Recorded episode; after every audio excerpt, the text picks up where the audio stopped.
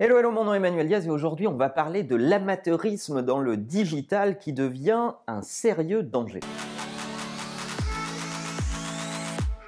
Une nouvelle génération de talents est en train d'arriver dans le digital. Cette génération de talents hérite de ce que les pionniers ont fait dans cette industrie depuis les années 90, ce qui nous rajeunit pas les amis, et c'est bien le sens naturel des choses, les pionniers défrichent pour que les nouveaux talents puissent s'inscrire sur l'autoroute du progrès et de l'innovation. Tout ça est super, mais attention aux dangers qui nous guettent, dont on va parler maintenant. Le problème de cette nouvelle génération qui est native du digital, c'est qu'elle n'a aucune idée de ce que cela représente comme rupture pour les dirigeants qu'ils conseillent et donc il n'y a pas de relativité de leurs connaissances, ils ne sont euh, pas beaucoup capables de la mettre en perspective parce qu'ils n'ont pas vécu la période d'avant et parce que nous, les générations qui avons défriché, ne passons pas de temps à leur expliquer et à leur enseigner que avant c'était différent, avant on faisait pas comme ça et que pour bien conduire du conseil ou du changement auprès de dirigeants, il faut être capable de mettre en perspective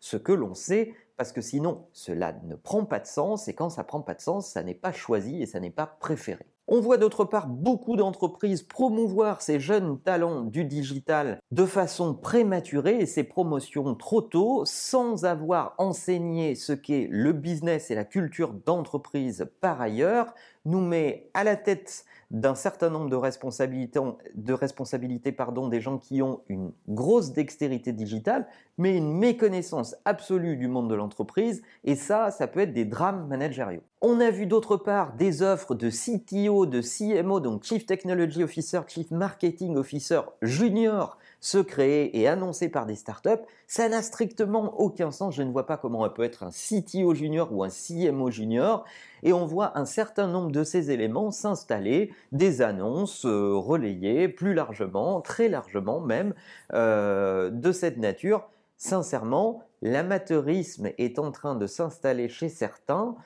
du côté annonceur d'une part, mais du côté agence aussi, avec une juniorisation complète des fonctions pourtant euh, affectées à de l'expérience, et ça c'est inquiétant parce que ce secteur a besoin de garder sa crédibilité euh, et de garder son rendement et, et de tenir ses promesses, sinon on s'expose à l'explosion de la bulle des années 2000, c'est-à-dire un secteur qui raconte n'importe quoi, qui fabrique des déçus et qui perd en confiance chez les décideurs. C'est super que le digital soit devenu sexy, mais ne baissons pas la garde pour autant, continuons à former, former, former tous les jours, transmettons ce que l'on sait et laissons le temps aux gens de découvrir ce qu'est le business, le monde de l'entreprise de faire des erreurs, d'apprendre avant de les promouvoir trop tôt, sinon c'est tout simplement les sacrifier. N'oubliez pas que ces épisodes sont également disponibles en podcast sur iTunes et en attendant, la meilleure façon de marcher, c'est de vous abonner. À bientôt.